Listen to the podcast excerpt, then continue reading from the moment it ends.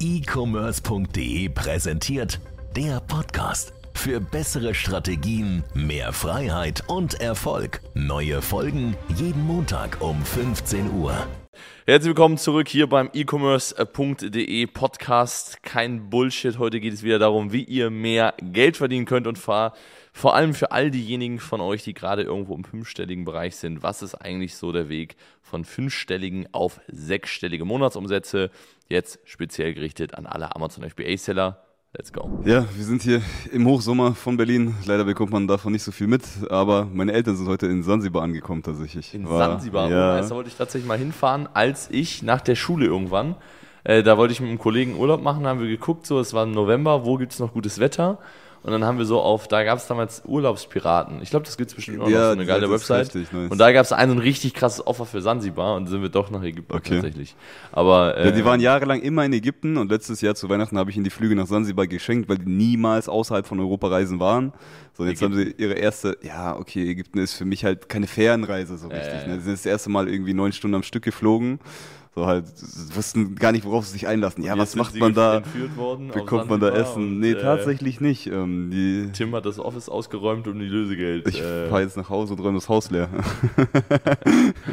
alles abgekartetes Ja. Spiel. Aber es ist schon interessant, dass viele Leute auch überhaupt nie außerhalb von Europa mal reisen waren. Ne? Also für uns ist es irgendwie normal, aber wenn du dir mal so den Großteil tatsächlich auch der Leute anschaust, die machen immer ihren gleichen Trip. So Ägypten, Türkei, keine Ahnung, dann geht's mal irgendwie nach Spanien. Ist auch, also Türkei, wenn du jetzt nicht gerade daher kommst, ist ja auch meistens dann so ein reines Resort-Game. So, Ja, ist eben. Nur Türkei oder Safe. gerade Ägypten ist eigentlich, Ägypten ist ja voll spannend. Also wenn du so in Kairo oder sowas unterwegs bist, glaube ich, ein voll das geile Land, aber halt auch relativ, also Kairo und so auch relativ gefährlich, glaube ich. Also damals, als wir Damals, einmal safe. unser Hotelkomplex verlassen haben, waren wir ungefähr 30 Minuten da auf unserer Hauptstraße, wo man so ein Militärkonvoi da gestoppt und dann ist da so ein Typ mit so einem Maschinengewehr äh, reingerannt, hat auf alle damit rumgefuchtelt Echt? und irgendwas auf, keine Ahnung, was arabisch oder ägyptisch rumgebrüllt. Ja.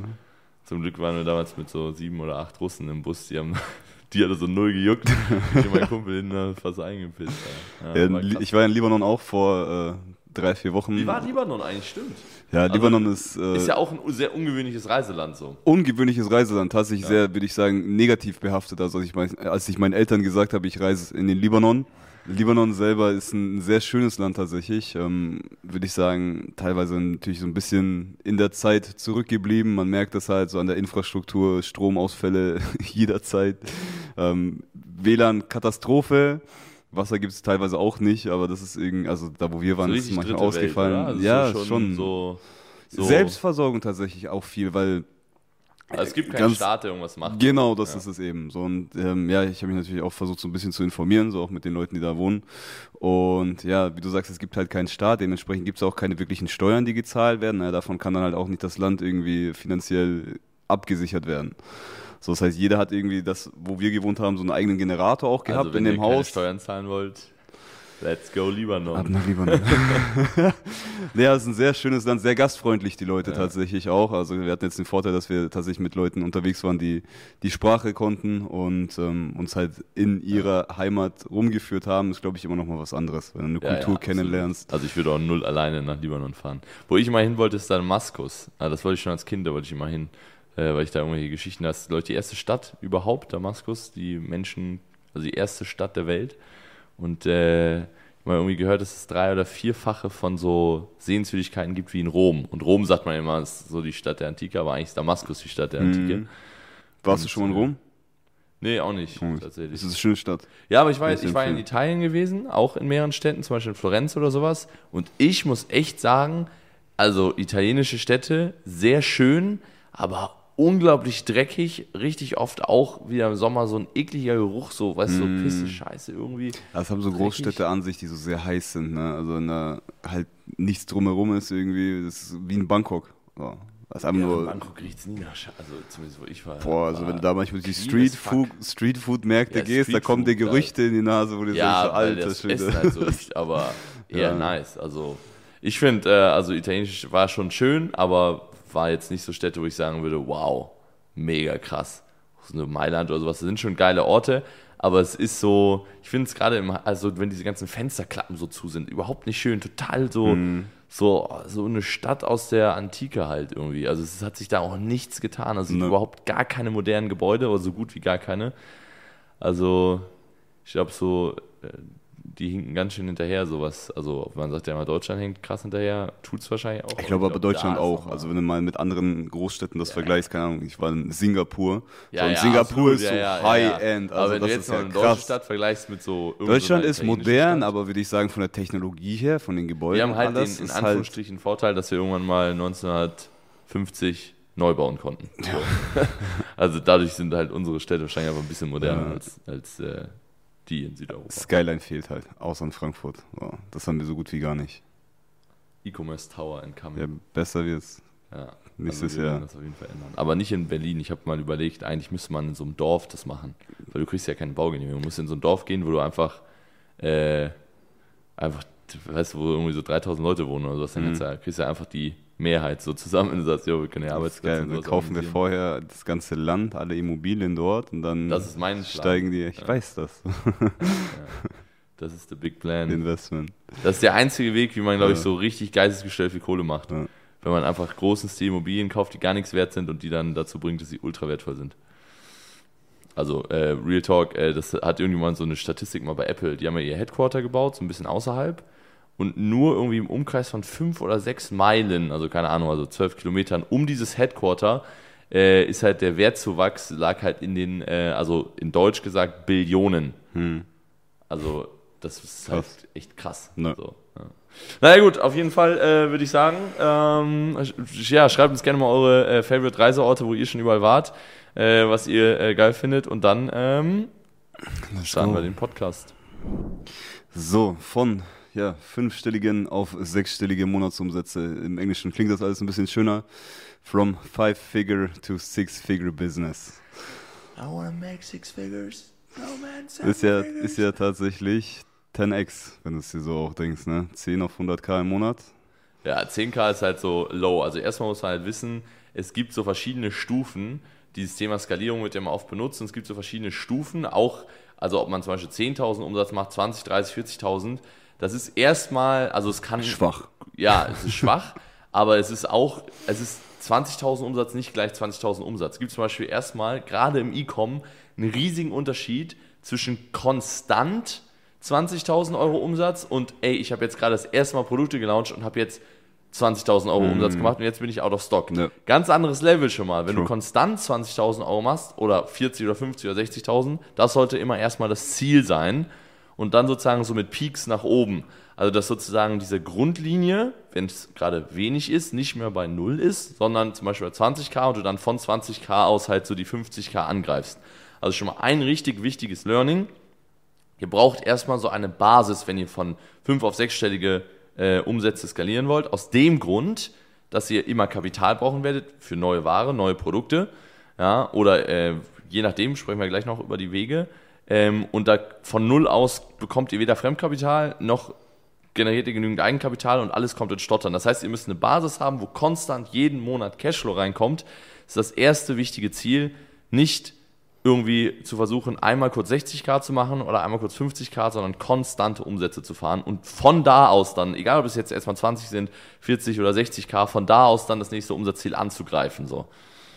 Ja, das ist äh, schon mal das Erste, was ganz wichtig ist. Und wie schafft man konsistente Umsätze? Klar, manche Leute sind ein bisschen saisonal, ähm, aber erstmal vor allem Out of Stock verhindern, bedeutet genügend Ware einkaufen, mit dem Hersteller so das Ganze klären, dass man Lieferzeiten, äh, Produktionszeiten einfach klar weiß und dann Lagerbestandsplanung machen. Also das ist der erste Punkt. Und immer Kapitalplanung halt auch. Weil Ja. Lagerbestand geht nicht Ja. ohne Kapital. Gerade wenn du skalieren willst. So. Genau, also erstmal Lagerbestand planen, dann wissen, wie viel Ware brauche ich, dann äh, Kapital planen. Geht auch andersrum. Ne. Ähm, aber das ist das äh, Erste, was, was mega wichtig ist. Was ansonsten auch noch ganz äh, wichtig zu erwähnen ist, ist tatsächlich, du brauchst noch keinen Mitarbeiter von der Ja. Skalierung von fünf auf sechsstellige Monatsumsätze. Auch das kannst du noch komplett als One-Man-Show machen. So, du willst Ja. deine Dienstleister haben, die, gewisse Sachen wie Marketing im Endeffekt zum Beispiel übernehmen. Also sagen wir, sich selber wirst du deine Zeit nicht investieren. Bilder oder sowas, Marketing, wie ich jetzt Ja, nicht abgeben. aber ansonsten kannst du das theoretisch alles noch komplett selber abbilden. So, sogar den Kundensupport, der da irgendwie anfällt, die Fragen. Willst du natürlich so früh wie möglich irgendwann outsourcen, weil das ist so ein Punkt, hey, wie komme ich denn jetzt auf die ähm, sechsstelligen Monatsumsätze? Na, du willst dich ja nicht mehr mit äh, 15 Nachrichten von irgendwelchen Kunden beschäftigen, wo du irgendwelche Ersatzteile rausschickst, sondern auf die wertschöpfenden Prozesse, Produktentwicklung, Sourcing, so generell das ähm, ja. Koordinieren von neuen Fokus Produkten. Fokus auf Profit, so. Also ihr müsst am Anfang nicht unnötige Sachen abgeben, um euch Zeit zu sparen und schon mal zu chillen, so. Also das fangen halt viele an, wenn man halt so 60, 70, 80k dann macht, vor allem wenn man sie konstant macht, dann ist es halt, fängt man so an, in die erste Versuchung zu kommen, okay, jetzt chill ich mal so ein bisschen. Das ist auf jeden Fall ein sehr großer Fehler, ähm, denn ihr seid noch längst nicht, also klar, ist geil, aber man ist noch längst nicht über diesen Berg, wo man, wo man sozusagen, ja, selbst wenn es mal nicht so gut läuft, trotzdem noch abstrakt viel Kohle macht.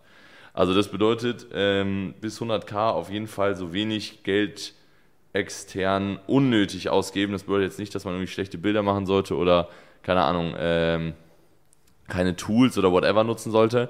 Aber es bedeutet jetzt nicht unbedingt dann direkt einen Vollzeitmitarbeiter einstellen, auch wenn man ihn äh, bezahlen könnte oder sie. So, oder zwei oder drei. Also ich kenne auch schon Leute, die haben mit äh, 90 K haben schon zwei Mitarbeiter gehabt, äh, mhm. Vollzeit plus sich selbst ein Gehalt ausgezahlt. Was in Ordnung ist, natürlich kann man auch da in der Regel schon finanzieren ganz gut. Aber wenn dann halt mal zwei, drei Monate kommen, die nicht so gut sind, dann bist du eigentlich direkt lost. Also das ist halt, ja. äh, das ist dementsprechend äh, nicht empfehlenswert. Also Punkt 1, Konsistenz reinbringen. Punkt 2, kein unnötige Ausgaben. Punkt 3, höchstwahrscheinlich, das betrifft die meisten, werdet ihr zusätzliches Kapital brauchen, also von außen. Das heißt, äh, auf dem Weg zum Wachstum von außen mehr Kapital in die Firma reinbringen oder halt über die Firma Fremdkapital nehmen, geht natürlich auch, je nachdem, äh, wie man halt privat aufgestellt ist. Aber ich würde immer am Anfang eher äh, hingehen und sagen, ey, okay, ich stecke erstmal ein bisschen mehr Eigenkapital rein, damit das Unternehmen wächst, die Zahlen besser werden und dann zur Bank oder Finanzierer, wie auch immer, ähm, damit man halt ein bisschen mehr vorzuzeigen hat. Ja, und da kann man einen Businessplan, äh, ist zum Beispiel auch bei uns im Training etc., äh, hey, wie komme ich heran, KfW, Förderkredite und so weiter und so fort. Ähm, und dann gucken, dass die äh, Kreditzahlungen niemals über 30 Prozent am besten vom Cashflow ausmachen. Mhm. Also wenn ihr zum Beispiel, ja, sagen wir mal, ihr macht 10k Profit, dann solltet ihr nicht mehr als 3000 Euro monatlich. Das ist ja schon extrem viel. Also 3000 Euro Monatsrate, davon kannst du ja schon Kredit bis zum Abwinken ziehen. Ja, ja, da kannst du schon 300k oder so, ne. so wahrscheinlich. Also man zahlt normalerweise so 5, 6 Jahre zurück.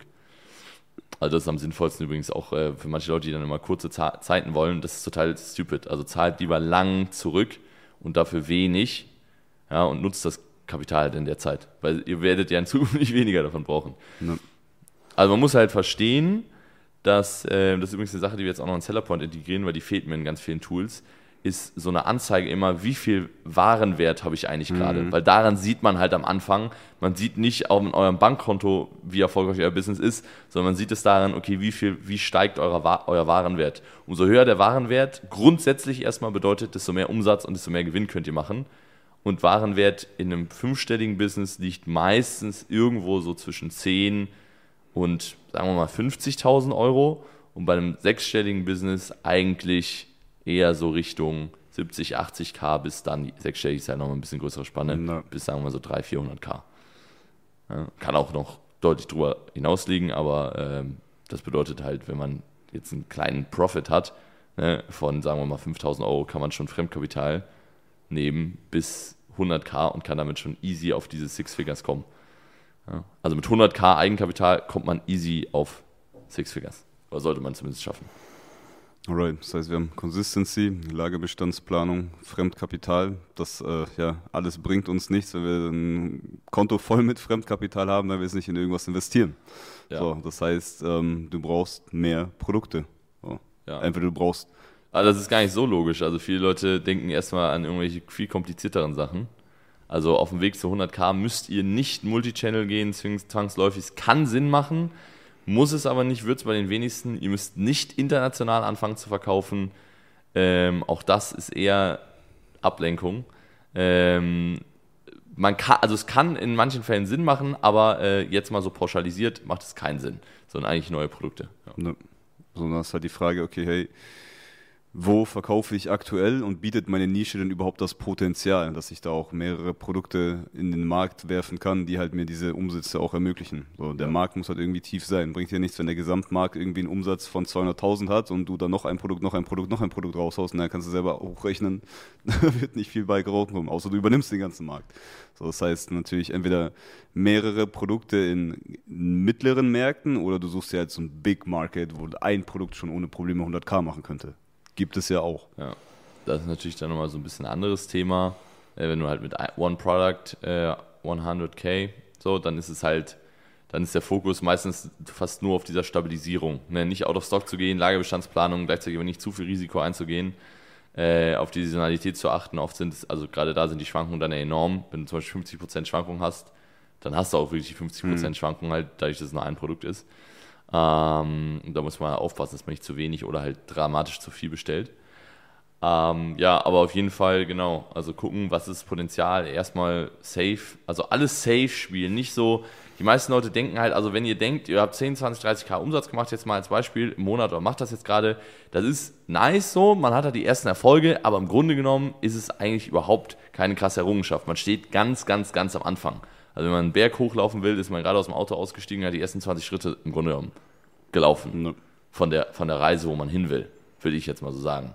Ja, also weil man hat einfach erstmal diese ersten Erfolge und jetzt kommt es drauf an, ist die erste Hürde das überwunden, schafft man es über die zweite Hürde und erst nach der dritten, vierten Hürde fängt eigentlich so ein Business an, richtig Bock zu machen und dann sieht man es halt auch richtig fett auf dem Bankkonto. Hm. So, also zumindest ist es bei den meisten, bei uns, bei den Teilnehmern so, die dann da auf den ne. Punkt kommen. Also sechsstellig, ab sechsstellig eigentlich fängt es an Spaß zu machen, ab so Mitte sechsstellig fängt es richtig an Spaß zu machen.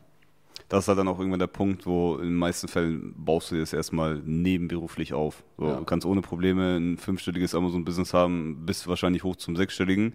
Irgendwann kommt halt der Punkt, wo du dann wahrscheinlich auch überlegst, okay, hey, ich brauche eventuell mehr Zeit einfach dafür, weil das ähm, gibt mir einfach so einen hohen Return, dass du nicht mehr zwingendermaßen jetzt irgendwie noch Vollzeit angestellt sein müsstest. Vielleicht fängst du dann an, das irgendwie nur noch Teilzeit zu machen. So, hast immer noch dein Cashflow, der reinkommt, aber kannst mehr Zeit in dein eigenes Business investieren. Das ist halt ja. was anderes wie bei Dienstleistungen. So 100k Umsatz im E-Commerce ist, ähm, ja, in Ordnung, würde ich sagen. Da fängt es erst an. Das ist jetzt noch nichts, wo man sagen kann, da kann ich mein, mich mein Leben lang drauf ausruhen. Im ja. Gegenteil. Ja, und dann fängt es auch erst an, so ab der Summe oder ab diesen Summen auch, äh, wenn man mal zum Beispiel Exit machen will oder sowas, ab dann wird das eigentlich meistens erst für Aufkäufer auch richtig interessant und lukrativ, auch für dich. Weil wenn du zum Beispiel jetzt mal, sagen wir mal, 150k machst, ne, sagen wir mal einfach 20% Marge, ist jetzt aber auch egal, selbst wenn du 10% hast, aber sagen wir mal 20% Marge, 30k Profit im Monat, hochgerechnet ist ungefähr so eine Drittel, Drittel Million, äh, dann findest du halt schon jemanden, der dir so knapp wahrscheinlich eine Mio dafür gibt. Oder vielleicht sogar eine Mio, je nachdem, wo du bist. Ja. So, dann hast du schon mal, das ist schon mal so eine so eine gute Base. Aber halt, um hinzukommen, genau, Produkte halt äh, wichtig hierbei. Manche Leute übertreiben es dann mit neuen Produkten und dadurch zerstören sie diese ganze Consistency. Und äh, das ist, da muss man so ein bisschen so den Grad der Mitte finden. Du willst auf der einen Seite neue Produkte machen, auf der anderen Seite bringen dir Produkte aber nichts, die dann permanent fast out of stock sind. Mhm. Und du hast so ganz hohe Kosten, aber dabei immer ein neues Produkt, vielleicht Compliance-Themen, ähm, äh, Produktbilder machen lassen, dies, das, jenes, Video und so weiter und so fort. Alles Kosten und Aufwände, die auf ganz viele Produkte verteilt sind, die dann fast permanent oder zumindest 50 Prozent der Zeit gar nicht in Stock sind, weil du gar nicht genügend Kapital hast, um alle Produkte zu bedienen. Ähm, da dann lieber hingehen und sagen, okay, äh, ich setze so viel Geld wie möglich sozusagen in Returning äh, Capital, also bedeutet jetzt nicht in Produktbilder oder Compliance-Themen. Dafür brauchen wir halt weniger Produkte. Also du darfst nicht zu viele Produkte machen, nicht zu wenig, sondern musst irgendwo so die goldene Mitte finden dazwischen ähm, damit die Sachen dann auch äh, laufen und du halt, ich sag mal, aus dem Kapital, egal ob jetzt Fremd- oder Eigenkapital, das Maximum mit rausholen kannst. Also das ist ganz, ganz, ganz, ganz wichtig, dass man jetzt zum Beispiel hingeht und dann vielleicht nach dem ersten Produkt, nach dem zweiten Produkt irgendwie dann so zwei, drei, vier maximal weitere ja. plant und nicht direkt sagt, okay, ich nehme jetzt zehn Produkte hin oder ich nehme jetzt sieben oder acht Produkte hin, habe aber eigentlich nur 80k hm. oder, oder äh, habe nur 30k oder sowas. Das ist aber zumindest wichtig, wie du sagst, halt, du machst dann nicht nur ein weiteres Produkt und dann noch ein weiteres, sondern wenn du an den Punkt gekommen bist, wo du vielleicht schon 20, 30 K machst, natürlich kannst du dann direkt vielleicht drei, vier Produkte sourcen, weil dann kommt wieder der Punkt ins Spiel, hey, eines von den Produkten wird wahrscheinlich alle anderen drei outperformen. So, aber ja. das weißt du vorher noch gar nicht so richtig. Also du kannst natürlich schon irgendwie grob analysieren, so, aber je mehr Produkte du auf dem Markt auch bringst, desto höher ist die Chance, dass dieses Goldnugget irgendwann wieder kommt. So, dann ja. weißt du, da soll mein Geld rein. So, und das wird halt ein paar Produkte machen dann irgendwie 10, 15k und irgendeins mal wieder 50k. So, dann fängst du halt wieder an, wenn der Punkt gekommen ist. So, nochmal vier, fünf neue Produkte und so kommst du immer irgendwann halt auf deine Gold Nuggets. Ja. Wie beim Goldschürfen. Ist immer eins dabei. Was hast du gesagt damals? Äh, Von zehn Produkten, ein bis zwei Produkte sind so Gold richtig Nuggets. abstrakt gut funktionieren. Und du kannst Ja. nicht vorher bestimmen und sehr schwierig vorher bestimmen, welche das sind. Äh, Es hängt auch mit dem Markt zusammen. Man kann schon auch einiges dahin gehen. Wir haben bei uns im Fulltime-Training dazu so, ein, äh, so eine ganze Sektion. Okay, how to. Also man, man kann nicht unbedingt, man hat so 10, 20 Prozent Gold Nuggets.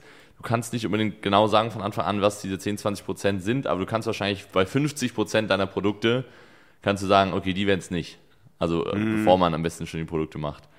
So, Also da kann man auf jeden Fall einiges, äh, einiges auch dran optimieren, weil das sind Produkte, die bringen dich halt nochmal auf, das sind dann sozusagen diese Sprungfedern, wenn du zum Beispiel sagst, okay, also fünfstellig auf sechsstellig, relativ überschaubar. Sechsstellig, oder sagen wir jetzt mal, du machst 100k, von 100k auf 500k, ist ein ganz anderes Game, weil du im Grunde genommen, wenn du jetzt nur mit neuen Produkten oder das ma- weitermachst, müsstest du fünfmal das machen, was du Ja. schon gemacht hast.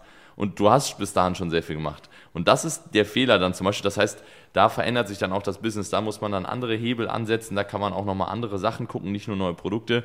Es kann halt sein, zum Beispiel, dass dann man durch ein, zwei spezielle Produkte dahin kommt. Halt zum Beispiel durch Produkte, die allein schon sechsstellig machen, die man sich hätte vorher nicht leisten können oder sich vorher nicht reingetraut hätte.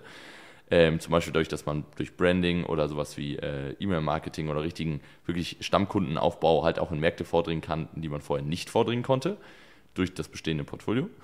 Oder durch das Kapital, was dann auf einmal mehr zur Verfügung ist, weil wenn du halt ein Produkt rausbringst, was 100k macht, das ist ein ziemlich großer logistischer Aufwand, das richtig zu takten auch.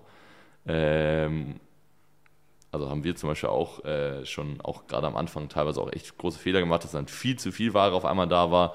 Dann war teilweise wieder zu wenig da. Gerade bei einem saisonalen Ding, das ist auch sehr schwierig abzuschätzen. Auf einmal machst du halt am Tag 200, 300 Sales von einem Produkt. Dann äh, ne, musst du erstmal über, überlegen, okay, schafft der Hersteller das überhaupt? Oder wie viel schafft der Hersteller überhaupt? Wann hätte ich das eigentlich alles äh, einkaufen müssen? Dann bist du, also das ist dann auch nochmal so ein anderes Game. Das, das ist, wird aber meistens erst ab dann interessant. Kann natürlich sein, dass du vorher schon einfach so ein Golden Nugget Produkt hast. Kriegst es, kriegst es aber wahrscheinlich kapitaltechnisch nicht wirklich stabil auf 100, 200k, wenn du halt nicht das nötige Eigenkapital mitbringst. So. Ne. Aber nur also schon mal in dieser Vorplanung, also zwischen 100 und 500k zum Beispiel und, und 10 und 100k sind, sind ganz andere Schritte oder auch andere Techniken, die man anwenden sollte. Aber das ist, glaube ich, erstmal so das Wichtigste, was man beachten muss, halt von, von Five of Six, äh, Six Figures. Also nicht zu kompliziert denken, nicht irgendwie die ganze Zeit jetzt irgendwas ausprobieren. Also es ist noch gar nicht die Zeit, um auszuprobieren. Die Zeit ausprobieren kommt eigentlich erst so frühestens ab einer Viertelmillion, 300k.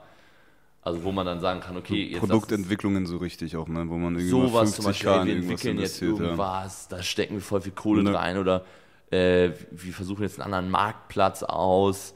Also irgendein risky Marktplatz, ich meine jetzt nicht einfach, wir listen die Produkte auch auf Ebay, sondern zum Beispiel, oder wir gehen zum Beispiel in die USA Hm. oder äh, ne, das ist auch lagerbestandstechnisch, das ist ein riesengroßes Risiko. Also es kann sehr gut funktionieren, aber du setzt erstmal ein ganz großes Risiko auf das Kapital, was dahin fließt, weil du weißt ja, in Deutschland funktioniert das jetzt. Ich weiß, wenn ich hier 10 Euro rein investiere, ich gehe 20 zurück. Ne. So, aber in den USA, who knows, so auf einem anderen Marktplatz, eigenen Shop, wer weiß. Ja. Und äh, deswegen das, das auf gar keinen Fall zu früh, früh machen und das ist ganz, ganz wichtig. Und wenn dann, dann halt nur äh, wirklich mit Absprache und auch am besten mehrere Meinungen einholen von Leuten, die das halt schon öfter gemacht haben. Ja. Alright.